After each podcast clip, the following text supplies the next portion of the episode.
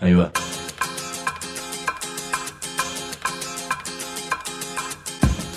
La Vaca es una colecta de recursos, es una cooperativa de trabajo, es una página web, un periódico mensual, una editorial, una cátedra, un bar. Es lo que necesitamos crear para ganarnos la vida y perdernos la obediencia de vida. La Vaca es comunicación, ida y vuelta. Ahí va. Decimu, no te calles. Decimu, como se te cante, como te salga, como puedas. Decimu para que escuchen los que te dicen, vos no digas ni mu. Ahí va.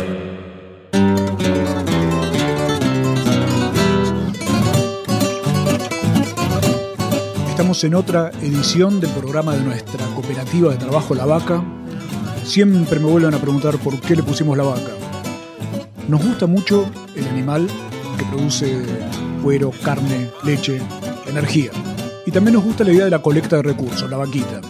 Así que este programa mezcla ambas cosas. Juntar recursos, poner algo cada uno para poder concretar algo juntos y de paso producir energía.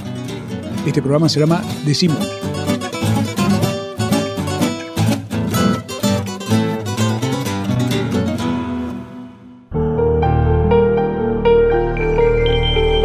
Decimo. Decimu, Decimu en el aire, con los pies en la tierra. sentí la radio.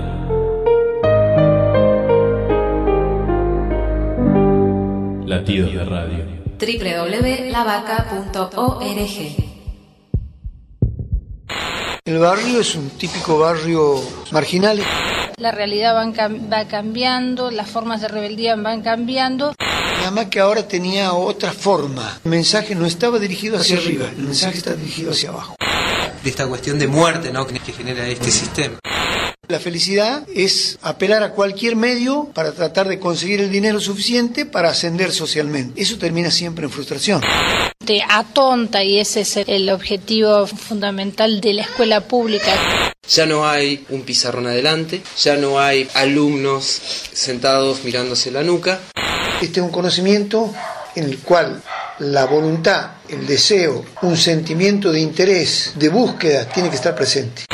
Nosotros somos un movimiento de lo político, no de la política.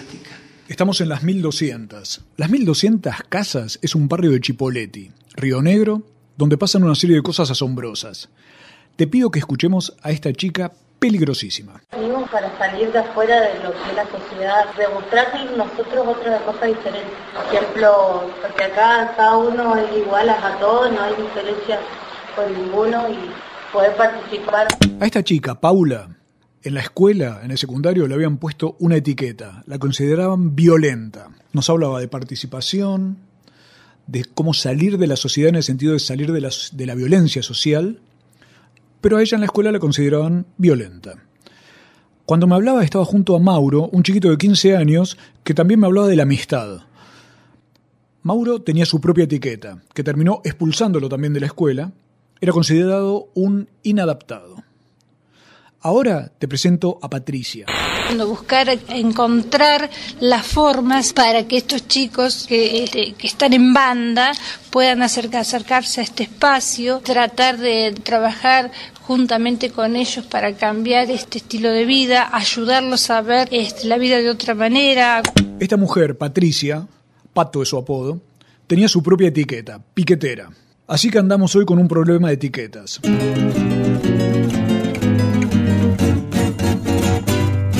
Propongo este viaje a la Patagonia, a Chipoleti, a un barrio marginal, como te decía recién, que se llama Las 1200 Casas, donde un movimiento social, de los generalmente conocidos como piqueteros, está haciendo una experiencia para mí asombrosa. Cuando sintieron que la etiqueta de piqueteros o de desocupados no les pertenecían, ampliaron y cambiaron sus acciones, sus prácticas, hasta se cambiaron el nombre. Y sin renegar de nada, abrieron ese movimiento y lo transformaron en un ámbito donde le pelean al Paco, a la violencia, a la miseria, a la indiferencia contra los chicos y donde a la vez cuestionan de una al modelo educativo que vive expulsando chicos de la escuela o domesticándolos.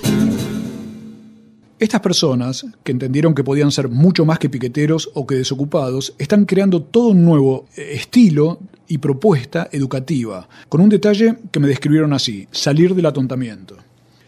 Se llama Movimiento Dignidad. era un MTD, un movimiento de trabajadores desocupados, esos grupos que salieron a las rutas y en gran medida en el sur a pelearle a la desocupación, a la violencia social, al neoliberalismo de los 90. Recordaron ustedes a los señores Menem de la Rúa y Caballo. Ahora que los nombres parecen el Padre, el Hijo y el Espíritu Santo.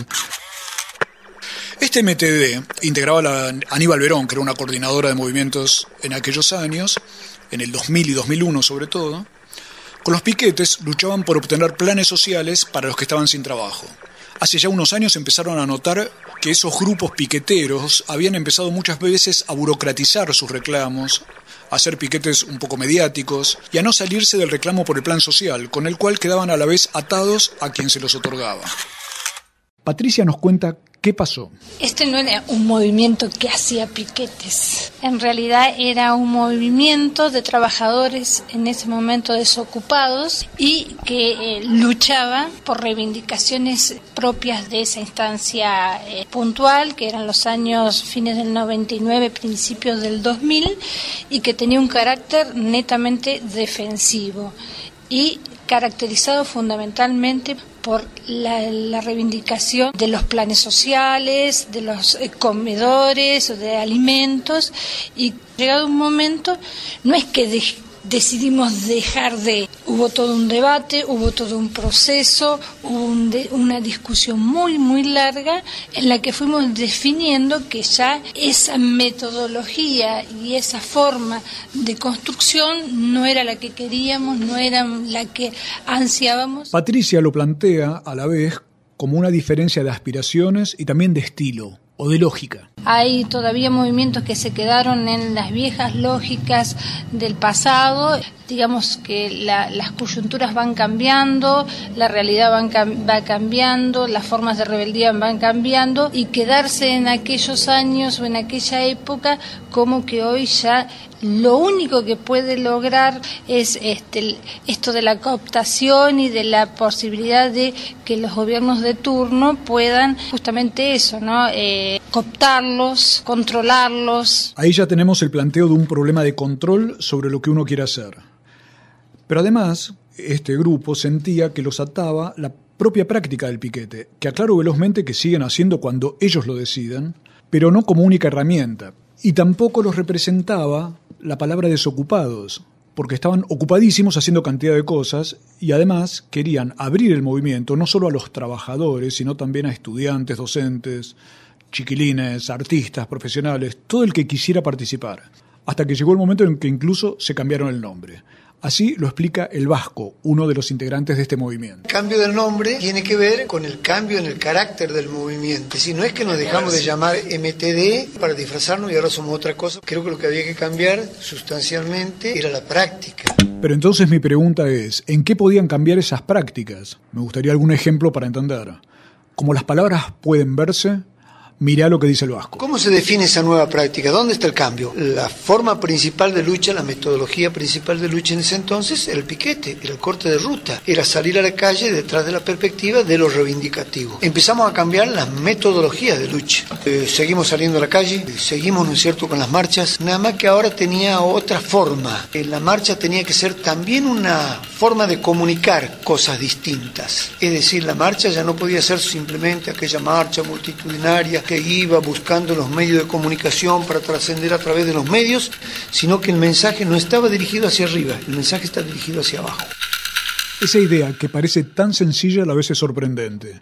El mensaje no está arriba, sino abajo. Pero ahora me gustaría que nos expliquen cómo es el lugar en el que estamos ubicados y que te pido que me ayudes a imaginar juntos. ¿Cómo son esas 1.200 casas, ese barrio pobre de la periferia de Chipoleti en Río Negro? Este es un barrio que tiene el 45% de la población de Cipolletti. Es decir, que el grueso de la población se encuentra asentada en este lugar. El barrio es un típico barrio de los que llamaríamos marginales para el poder, un barrio de gente muy empobrecida, y con muchas necesidades materiales, pero que fundamentalmente tiene una pobreza porque los condena a un estado vegetativo sin capacidad de resolver sobre sus propias vidas www.lavaca.org. Ya nos van a hablar dentro de muy poquito sobre la violencia, el paco, el alcohol. Nos van a hablar cuando nos expliquen qué puede hacer un movimiento social que decidió desembarazarse de las etiquetas en un barrio donde la situación de pobreza condena a mucha gente, como decía recién el Vasco, a un estado vegetativo sin capacidad de resolver sobre sus propias vidas. ¿Se puede hacer algo frente a eso? Les pido que esperen dos minutos a los que quieran seguir este viaje. Mu, punto de encuentro. Punto de encuentro. Mu. Mu, punto de encuentro. Nuestro bar, nuestra feria, nuestro escenario. Cosas ricas para alimentarnos el cuerpo y el alma. Estamos en Hipólito Yrigoyen 1440. Hipólito Yrigoyen Desde las 1440. 9 de la mañana y hasta después de las 10 de la noche. En www.lavaca.org. Consulta nuestra agenda de actividades libres y gratuitas en www.lavaca.org. Mu Punto de Encuentro. Bar, feria, librería, un espacio para el que quiera, un espacio para cualquiera. quiere repetir el mensaje presione 5. Si no, simplemente corte. Gracias por utilizar nuestros servicios. Adiós. Hipólito Yrigoyen 1440. Agárrense fuerte, ahí viene el maremoto de palabras de Daniel Andújar y su poesía para detener la respiración artificial. Ih, rapaz, já. Carneirinho.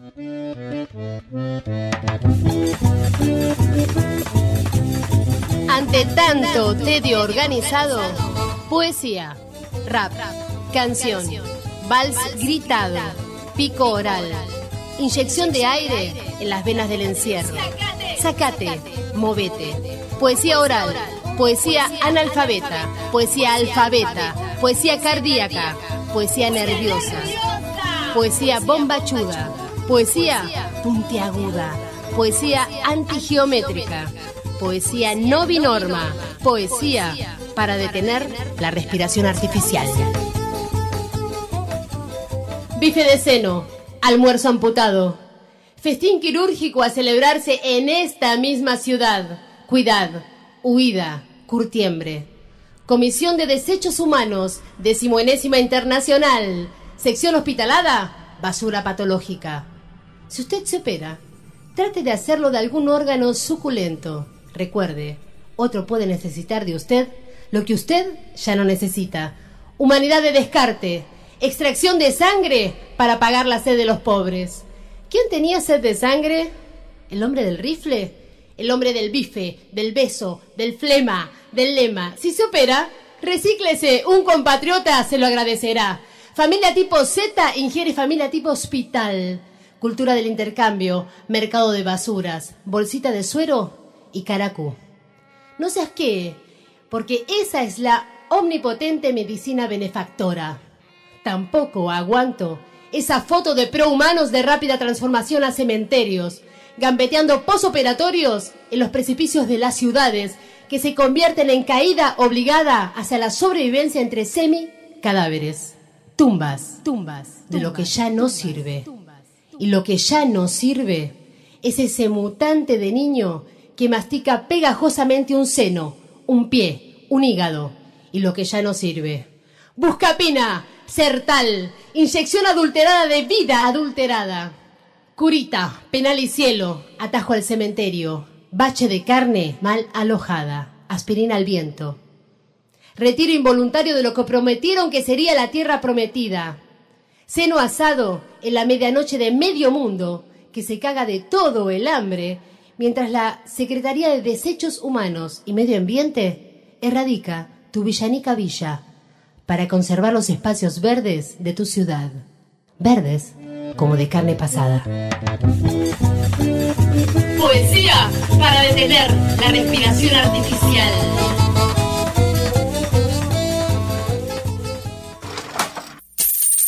En esta edición de Decimu te mostramos la boleta de los que nunca se presentan a elecciones, pero siempre ganan. Los que hacen negocio y siempre están cerca del poder. Los auténticos gran cuñados. Viajamos a Nueva York para presentar Sin Patrón. Vimos cómo es Estados Unidos con Obama y estuvimos con los trabajadores norteamericanos que tomaron una fábrica de Chicago. Mu, el, el periódico de, de la, la vaca. vaca. Pedíselo a tu kiosquero O escribinos a infolavaca.yahoo.com.ar y te, y lo, mandamos, por, correo. correo.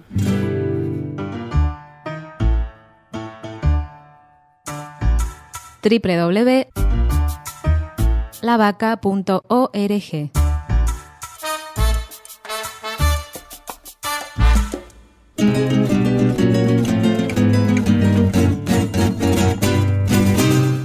Seguimos en este viaje a las 1200, un barrio periférico de Chipoleti, Río Negro, Patagonia, donde un movimiento de desocupados, un MTD, se transformó en el movimiento Dignidad y decidió no quedarse anclado en sus prácticas del año 2000 y 2001 que se remitían al piquete y al reclamo del plan social. Hacen una cantidad de cosas, mira, tantas cosas que a un lugar de estudio, el lugar de universidad, lo llaman diversalidad. Ya vamos a charlar un poco de eso. Pero estamos hablando primero de esa transformación que vivieron como movimiento. Resolvieron no momificarse en sus prácticas anteriores. ¿Cómo lo hicieron? Bueno, una de las cosas que hacíamos casualmente era montar representaciones de tipo callejeras, a partir de la cual íbamos significando desde todas las masacres históricas que se cometieron en la Argentina, desde el descubrimiento de América, siguiendo sucesivamente por la trata de los negros y los esclavos, Seguíamos con la cuestión de los anarquistas en la semana en la Patagonia trágica, inclusive la cuestión de los bombardeos en el 50 y, en el 55 de la Plaza de Mayo, o sea, implicar esta cuestión de la masacre como como línea o como conducta del poder en la historia de esta cuestión de muerte, ¿no? que genera este sistema. Te cuento lo que inventaron. Armaron muñecos de hasta 4 metros de altura para hacer representaciones callejeras. Por ejemplo, el 11 de octubre como el último día de libertad de los pueblos originarios, el día previo al célebre Día de la Raza. Y aclaremos que aquí se sigue enseñando el descubrimiento de América de un modo que ya ni el rey de España reivindica, por lo cual lo que hace la gente del movimiento de dignidad con esto es plantear las cosas desde un punto de vista nuestro, americano. Le pusieron un parche a color. Armaron las naves. Recorrieron Chipoleti y fueron invitados a casi todas las escuelas para que esa obra, esa representación, fuera tema de estudio y para entender el lado invisible de la historia. Parche Colón. También han hecho representaciones de la Noche de los Lápices, de la historia argentina, de la dictadura, con un gordo hecho de hierro y goma espuma que representa el poder, una justicia que no es ciega pero es tuerta, con una balanza inclinada y la venda que la deja ver, de- ver así por el rabillo del ojo. Otro muñecote con la cabeza de televisión forma parte de ese esquema del poder, un político con una urna en la mano y la nariz infinitamente larga y un obispo que bendice a todos. Esta secuencia de representaciones incluye desde las matanzas de indios, la campaña del desierto, los crímenes en la Patagonia rebelde, los bombardeos del 55, los desaparecidos en la época de la dictadura, los chicos de Malvinas, Darío y Maxi, tuvieron que agregar un último capítulo según nos lo cuentan.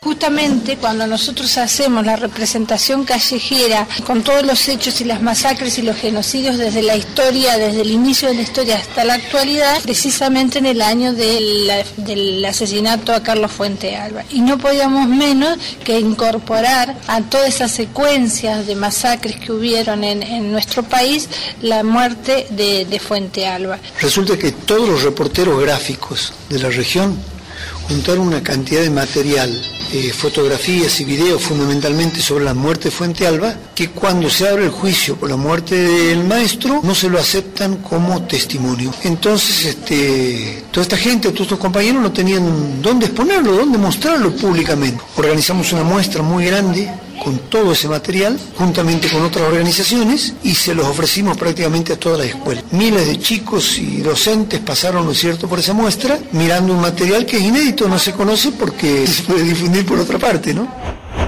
Parece la confirmación de los muñecotes, la justicia tuerta y los movimientos que son los que en realidad muestran cómo son las cosas. Y además no lo hacen en un gueto de militantes o en un cenáculo de entendidos o intelectuales pomposos, sino abriéndose a la comunidad, saliendo a la calle, yendo a las escuelas y a los barrios. Los que supieron hacer aquellos piquetes que enfrentaban casi a las trompadas a, la policía y a la gendarmería y que generaron luchas históricas en los 90 contra las privatizaciones y contra ese modelo neoliberal, ahora lo dedican al arte de desbloquear. Decimu en el aire, con la tierra en los pies.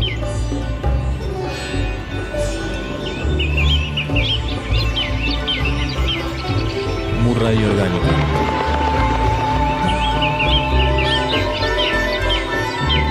Consumo gratuito y libre. Entonces, estábamos viendo la mutación que tuvo el movimiento Dignidad en la calle, en sus formas de expresión. Pero la, ot- la- la otra gran transformación que tuvieron fue cuando se instalaron en las 1200, en ese barrio de Chipoleti, construyeron un enorme galpón a mano para estar allí en medio de ese barrio y empezaron a recibir chicos de las 1200 y les pedí que me contaran cuál es la agenda de problemas que perciben en el barrio y principalmente en los chicos que van recibiendo en ese galpón que se llama diversalidad. El primero de todos yo creo que es la violencia, una relación entre los seres humanos que se caracteriza fundamentalmente por ser agresiva. Muchas veces puede no ser violencia física, aunque lo es, y a veces muy grave, eh, pero hay una falta de sensibilidad, de sentimientos, de comunicación que lleva a esos estados de violencia. Pero creo que también hay una gran frustración. Son chicos que están muchas horas frente al televisor, donde se le pintan mundos y paraísos y mercancías y cosas que son inaccesibles para ellos. El hecho de ser inaccesibles para ellos, la búsqueda de la relación con las cosas tiene que ser a través del dinero. Parecería que la felicidad es apelar a cualquier medio para tratar de conseguir el dinero suficiente para ascender socialmente. Eso termina siempre en frustración. Ahí ya tenemos un primer panorama que nos trazó el Vasco. El primer problema, la violencia. Sigamos con esa agenda de conflictos y de situaciones tremendas en el barrio 1200. Adicciones. El tema del alcoholismo y la drogadicción es una cuestión que fuertemente está instalada acá en el barrio. Ya acá en Cipolletti el- se ha introducido el, PACOT fuertemente y estamos hablando de, chicos de que ya empiezan a consumir desde muy temprana edad. ¿eh? Nosotros hemos estado frente a chicos de 11, 12 años que ya están consumiendo droga, que ya están consumiendo alcohol, que se encuentran en un estado de abandono este, ostensible, que los vemos hasta cualquier hora en la calle o pidiendo o consumiendo o delinquiendo y eso es realmente es una situación que nos- a nosotros nos preocupa muchísimo. La conversación me hizo pensar en lo siguiente, ¿qué pasa con las familias de esos chicos? Esto nos contaban los amigos del Movimiento Dignidad de Chipoleti. La familia se ha vuelto un espacio intolerable, la familia parece más un espacio de disciplinamiento que un rincón de los afectos. Como no es un rincón de los afectos, se- se vuelve agresivo para los chicos, entonces muchos problemas familiares, con todas las consecuencias que eso trae, abandono escolar, ociosidad, un tiempo perdido a la nada, porque es un tiempo en el que el chico está más dispuesto al aprendizaje, al conocimiento, al descubrimiento de nuevas cosas, eso le está vedado por completo. Es prácticamente un subsistir como sea o como venga la mano, entonces eh, creo que se trata de, de- de revertir esa situación, ¿no? La escuela que expulsa y la familia convertida en un espacio muchas veces intolerable. Incluso hay que pensar que ya no se está hablando de la familia tipo, la familia de papá, mamá y los dos nenes, que es un tipo de familia que en Latinoamérica prácticamente ya no es tipo de nada, sino que hablamos de familias fragmentadas, partidas, diferenciadas, chicos que viven con sus hermanos, con abuelos, situaciones totalmente cambiantes y difíciles frente a las cuales prácticamente no existe el Estado, salvo para reprimir o encarcelar a estos chicos. El Movimiento Dignidad se está dedicando nada menos que a estos temas y en un rato nos va a contar qué es lo que están intentando hacer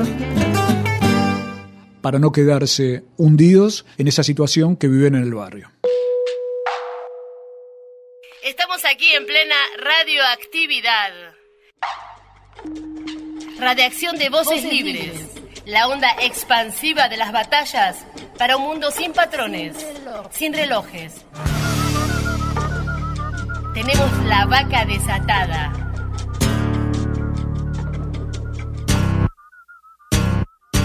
Mu. La vaca no viaja. La vaca que no viaja al matadero. Y ahí se viene desde Bolivia María Galindo con su taller de feminismo urgente. Hola, este es nuestro espacio desde La Paz, Bolivia, Mujeres Creando para DECIMU en la Argentina. Hoy me gustaría hablar sobre la relación entre feminismo y movimiento de mujeres.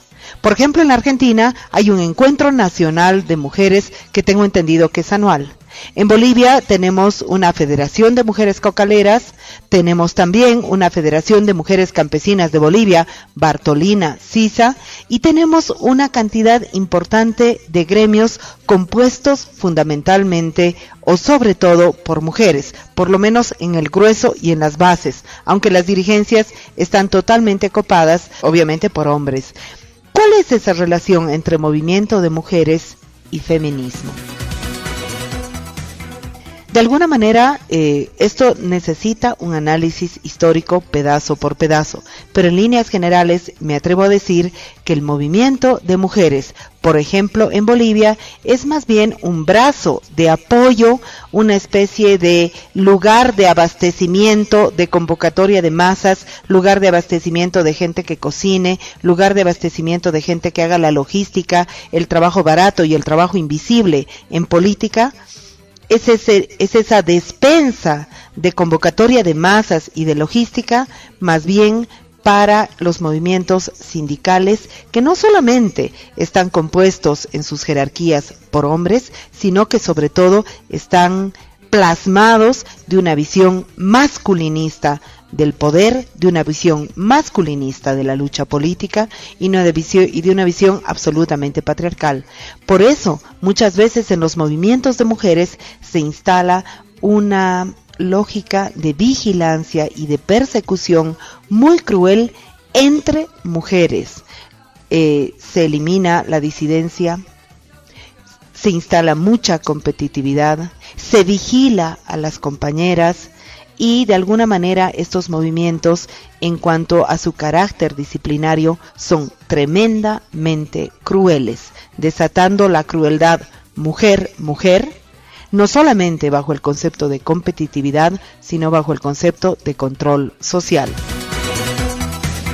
Mujer ni sumisa ni devota, libre, linda y loca, porque la lucha es fiera mujer, sin partido, sin marido y sin caudillo. Infolavaca.yahoo.com.ar Vivir sin violencia. Centro Municipal para Mujeres en situación de violencia conyugal. Si te ocurre, no sientas vergüenza. Pedí ayuda. Consulta 0800 345 68537. Todos los días, todos los derechos. Municipio de Morón. www.lavaca.org La antigua sabiduría dice que Mu fue un continente en el Océano Pacífico. Sus habitantes son evocados por distintas culturas como personas tranquilas y buenas. Además, eran navegantes. Los cataclismos ahogaron en el fondo del mar a esa sociedad soñada. La tranquilidad y la bondad son bellas, pero estarían también hundidas si no fuesen por aquellos que no supieron lanzarse al mar y desobedecer al destino. Para, más, informes, infolavaca.yahoo.com.ar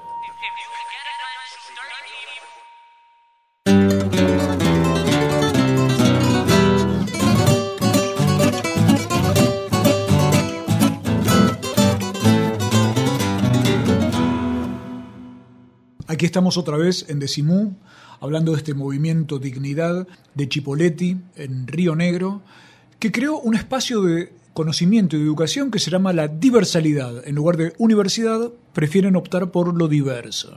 Allí se está dictando, por ejemplo, la Cátedra Autónoma de Comunicación Social, que busca que todos los que participan en ella, esto también se hace en Buenos Aires, puedan llevar adelante sus propios proyectos de cultura y de comunicación.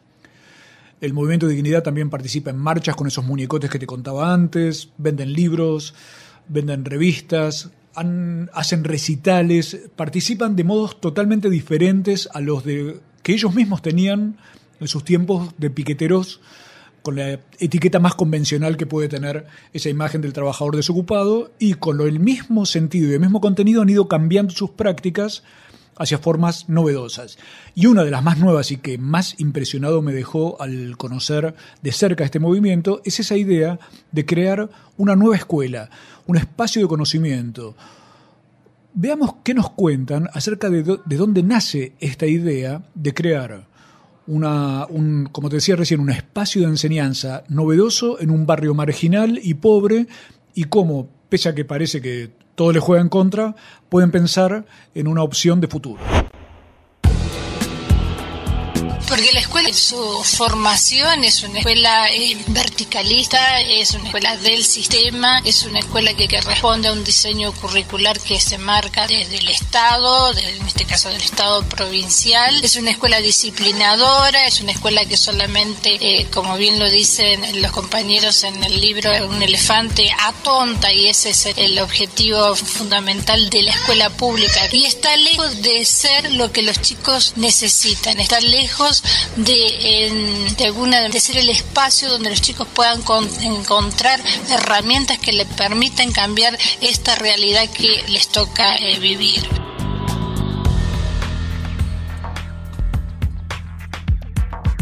Entonces, de ninguna manera los contiene, todo lo contrario, hay escuelas que hasta expulsan, y esto es literalmente así, escuelas son expulsivas, y en esto de, no contenerlos, ellos abandonan, hay una deserción ostensiblemente grande, creo que en el país, pero bueno, fundamentalmente acá, y eso los lleva a los chicos a quedar en banda. Y bueno, y en eso es que nosotros estamos observando en esa situación la necesidad de empezar a constituirnos en una, no sé si llamarlo escuela, si es llamarlo espacio de educación, espacio de conocimiento, un nuevo espacio donde realmente podamos contener y atender los intereses de estos chicos.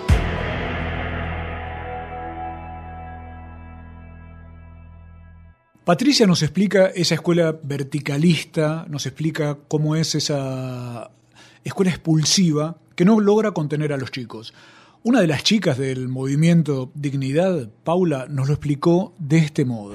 En el colegio se ve mucho que hay, siempre hay un, un director, hay un preceptor y siempre se están controlando y y en las casas también hay muchos familiares que los tienen oprimidos, los chicos o, te controlan muchísimo, no te dejan hacer lo que vos querés, o por ahí tampoco podés opinar porque como es un profesor, bueno, le puede faltar el respeto. Vos por ahí decís, bueno, yo no, para mí no me parece bien eso y lo tomo como una falta de respeto. Entonces el espacio de acá que cada uno opine y hacemos lo que nos parece a nosotros que está bien y lo charlamos entre todos. Afuera no lo podemos hacer cada uno depende de uno y entre todos nos ayudamos. Nosotros no tenemos un patrón. Lo que está contando Paula con esa cuestión de la falta de respeto y demás es una escuela que ya no sabe cómo relacionarse muchas veces con los chicos. Este es un problema que todos los docentes conocen, que en algunos casos resuelven un poco en plan voluntarista y en otros, pero se nota que la escuela principalmente no está encontrando una fórmula para contener para comprender incluso a los chicos. El movimiento de dignidad se encuentra con chicos expulsados, chicos de barrios muy pobres que a la vez, al estar expulsados de la escuela, por ser supuestamente inadaptados o violentos o la etiqueta que les habrán puesto en la escuela para sacárselos de encima y que molesten lo menos posible, se encuentra con estos chicos a los que está tratando de incorporar a un modelo de educación, a, una, a un estilo de vida, yo diría, diferente.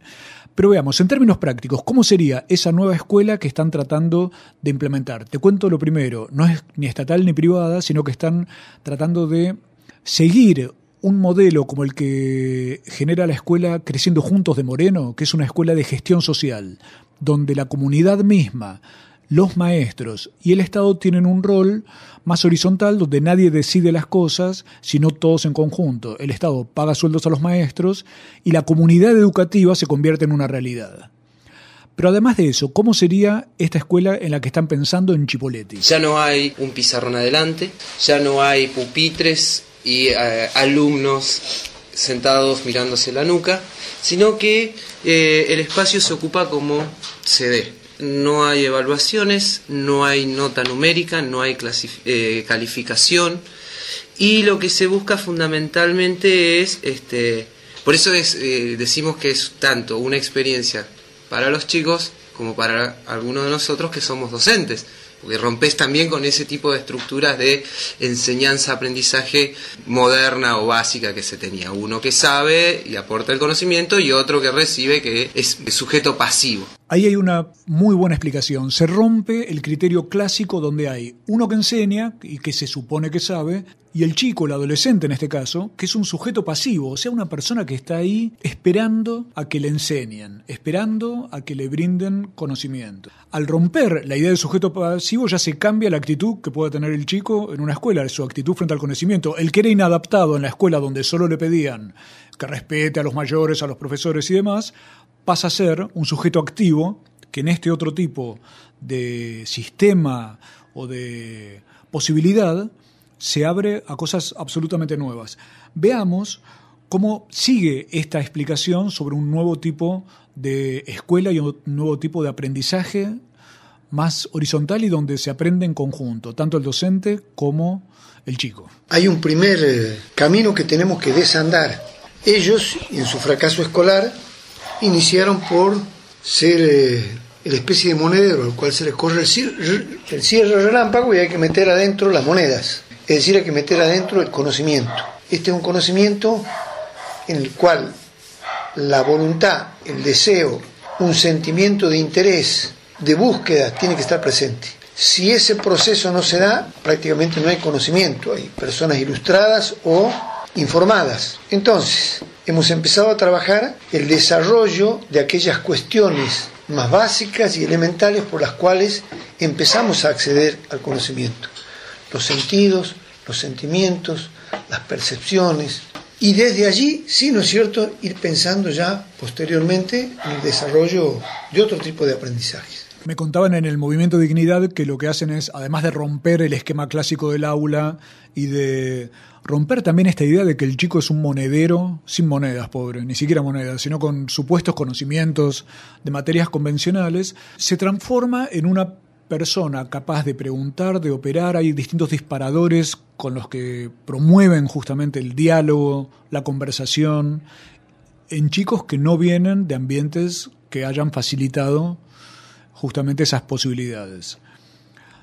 Mi consulta a, los amigos del Movimiento de Dignidad era cómo se sienten esos chicos en este nuevo tipo de ámbito que en lugar de encerrarlos, perseguirlos, expulsarlos o castigarlos, les propone simplemente la conversación y la apertura a una opción nueva surge la necesidad de empezar a encontrarse ellos mismos, empezar a contar sus propias vivencias, sus cosas, empezar a decir cómo son, qué es lo que quieren, la necesidad de decir, por ejemplo, eh, acá aprendemos más que en la escuela, eh, de encontrar un espacio de contención donde se los escuche y se los siente. Fíjense que mientras la policía reprime, la escuela no siempre contiene, muchas veces expulsa, y en estos barrios se inunda todo de paco, alcohol y las cosas más terribles que uno pueda imaginarse para chicos de desde 11 años de edad. Un movimiento como el Dignidad está proponiendo algo tan diferente como recuperemos una idea de educación o de enseñanza o de aprendizaje o que cada uno lo llame como quiera, que sea un estilo de vida nuevo, un estilo de convivencia. Y al hacer eso, empieza a colaborar más que el Estado y más que todas estas instituciones que nombraba, y muchas veces más que las propias familias, que están también destruidas o golpeadas por la crisis o por eh, este tipo de situaciones tan violentas. El movimiento, te decía, empieza a colaborar en que los chicos puedan salir de eso y encontrar un ámbito diferente para vivir, para convivir, para comunicarse y para hacer cosas. Nada menos que eso. Los vuelve a poner como sujetos activos, esa es la palabra que usan, como personas capaces de desenvolver su propia vida y salir de aquello que nos contaban en el comienzo, ese estado vegetativo al cual lo somete la pobreza y el aplastamiento en un barrio como las 1200 casas de Chipoleti, a donde vamos a volver en un ratito para que nos expliquen en términos de un movimiento de este tipo y de la sociedad actual argentina, ¿cuál es la diferencia entre la política y lo político?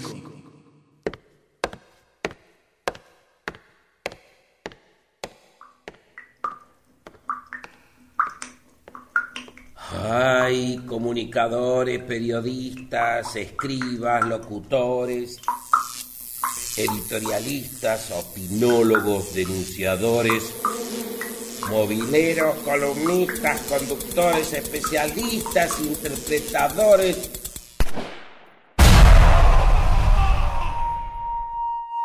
Mejor decir mu. Punto de encuentro, mu. Punto de encuentro. No es un bar, pero parece. Porque ahí vas a encontrarte con los productos que todos los días nos preparan cooperativas y emprendimientos que cocinan con gusto a rico y casero. No es una librería, pero hay libros y publicaciones de autores y editoriales que sostienen con esfuerzo proyectos independientes. No, es, una, feria, pero hay de todo. Porque de todo se produce en esa red increíble que teje la autogestión. No es un centro cultural, pero si tenés un rato libre, consulta la agenda de actividades libres y gratuitas que tenemos en plena cocción. No, es, un aula, pero algo aprendemos. En talleres y grupos de estudio con los que intercambiamos ideas y experiencias. Es nuestra casa, un espacio en permanente construcción. Te esperamos con ganas en Hipólito Yrigoyen 1440 en la ciudad de Buenos Aires.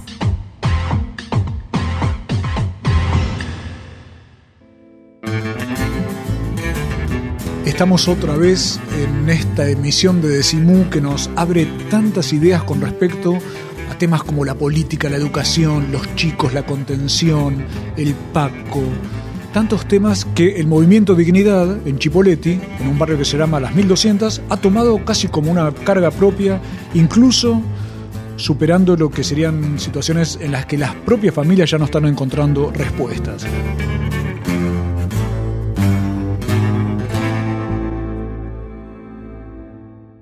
Pero uno dice, claro, estos chicos que vienen de situaciones complicadas, paco, golpes, alcohol, chicos muy chiquitos a veces, ¿cómo los puede recibir un movimiento como el Dignidad para empezar a lograr un ámbito distinto y de convivencia? Así nos lo explicaba el Vasco. Hemos tomado esa cuestión de los códigos y adentro del movimiento hay códigos. Como por ejemplo, si sos compañero, nos comprometemos a acompañarte todos si sos solidario, vas a recibir la solidaridad. Si golpeas a alguien, de acá te vas. Si tenés una adicción, vas a tener que curarte. Y como siempre decimos, nosotros estamos acá con las manos abiertas para recibirlos. Y no quisiéramos tener que cerrarlas. El hecho de tener que cerrar las manos presupone que se rompe el vínculo, se rompe la relación. ¿no? Ahí en lo que explicaba el Vasco del movimiento Dignidad hay una especie de reciprocidad una idea de cómo lograr un mecanismo de convivencia con chicos que vienen de situaciones tan complejas. Pero a la vez, al hacer esto, desde mi punto de vista ellos están interviniendo en lo público, están interviniendo en temas de educación, como hablaban antes, en temas de política, de contención social, temas cruciales, pero ¿eso es la política? ¿O la política es la que hacen los partidos políticos o lo que ocurre una vez cada tantos años cuando se vota? Les pedí que me explicaran, a ver si todo es política. Nosotros somos un movimiento de lo político, no de la política. La política es todo el circo mediático que se arma para capturar este, esa voluntad que lo lleva a poner el voto un día cada tanto en una urna y San se acabó. Y recibir a cambio de ese acontecimiento alguna cosa. En eso se ha convertido la política en concreto para la gente que no es representante de algo.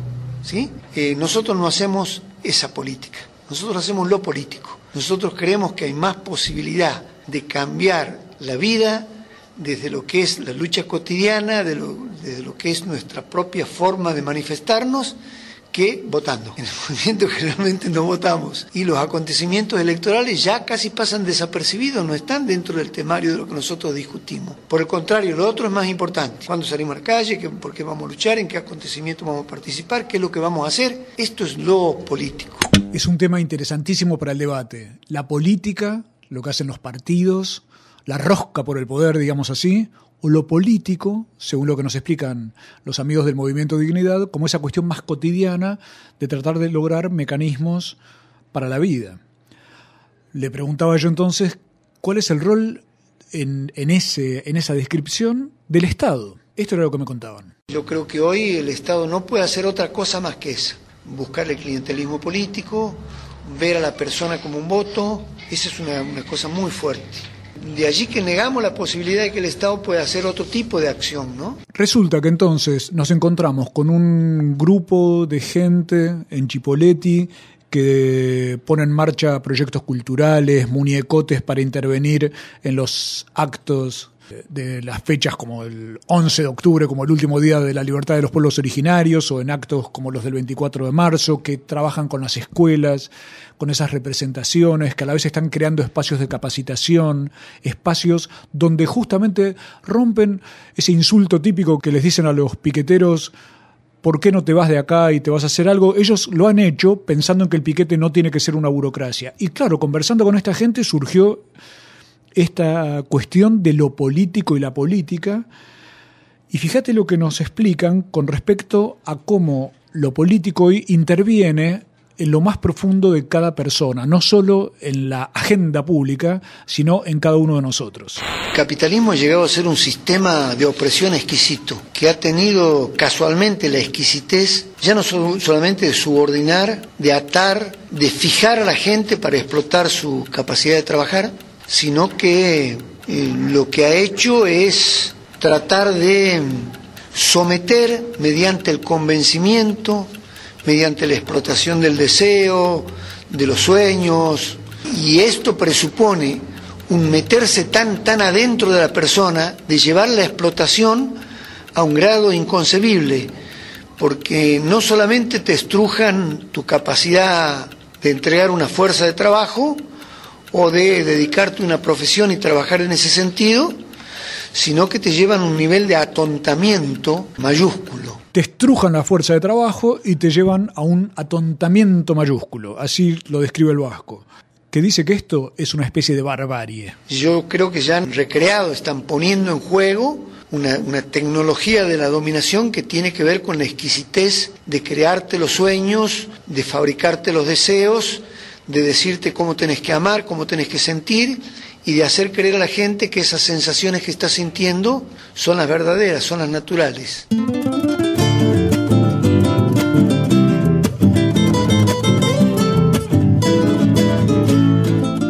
mí no me gusta ponerme maniqueo ni hacer eh, cuestiones demasiado esquemáticas, pero me queda una sensación que es que el movimientos como el Dignidad y tantos otros que pululan por el país reconstruyendo lazos sociales, solidaridad y formas de acción que saquen a la gente de la resignación, están planteando frente al atontamiento los sentimientos y la cabeza para poder salir justamente de ese estado vegetativo.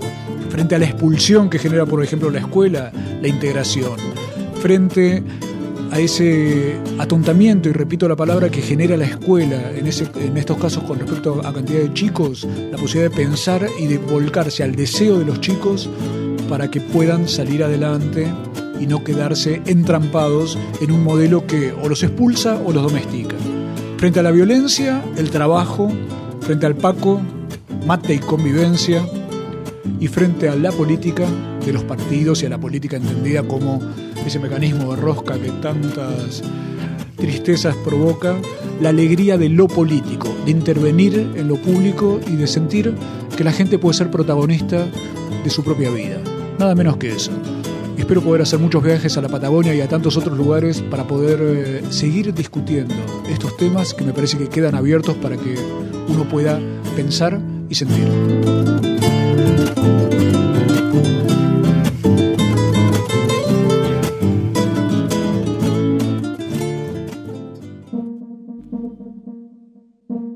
Cooperativa La Vaca.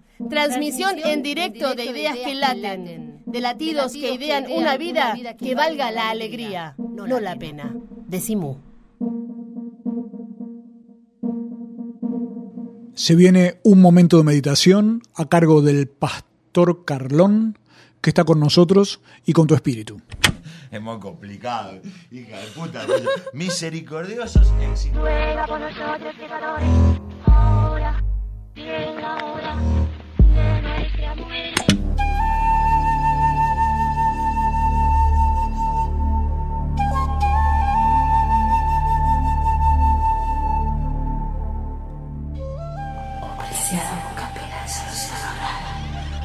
Preciada Buscapina de solución oral. Oh venerada Buscapina de solución inyectable. Silenciosa, temeraria, anticonfío.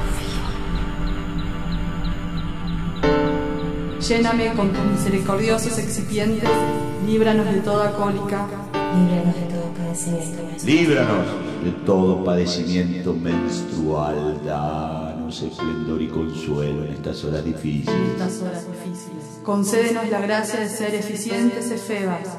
Oh misericordiosa solución oral, concédenos el merecimiento de estar siempre dispuestas. Elevamos esta plegaria, sagradísima, purísima Buscapina, para que por medio de ella Para que por medio de ella intercedas ante nuestro empleador y nos des el trabajo eterno. O una changuita al menos. Amén. Y nos dé trabajo.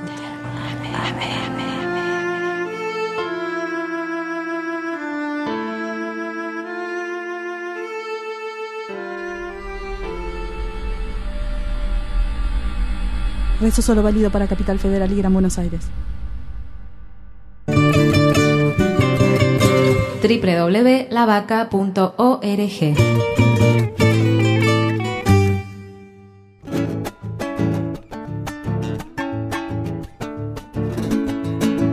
Gran parte de la música que estamos escuchando en Decimú es de Falopa, el conjunto de nuestros amigos Pablo Marchetti, Federico Marquestó, Francisco Huichi, Gustavo Carretino, Juan Polidoro. Están cantando casi todos los fines de semana en Mu.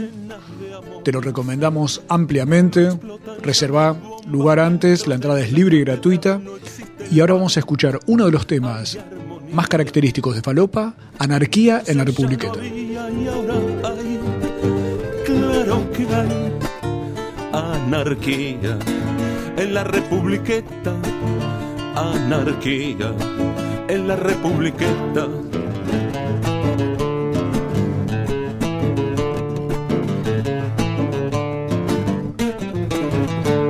Hay arte en el Congreso a borbotones, no son cojones.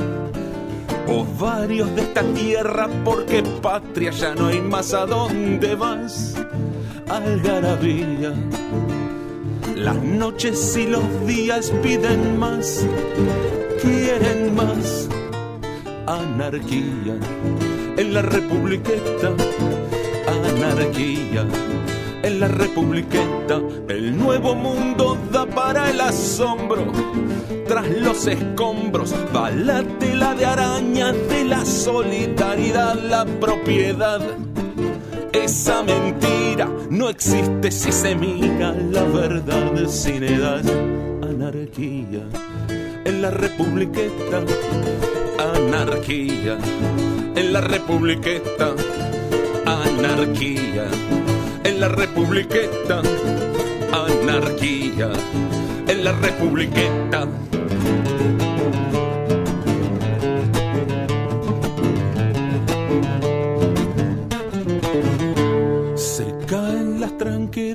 tranqueras y se embarcan todos los garcas derecho para Europa como allá en 1910 pero esta vez ya no regresan la tierra y su belleza quieren ver florecer.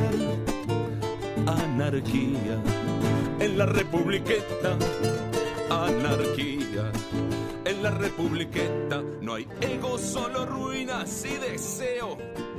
Y lo que veo es fuego, solo fuego. Ya no hay sociedad rural, es tan normal.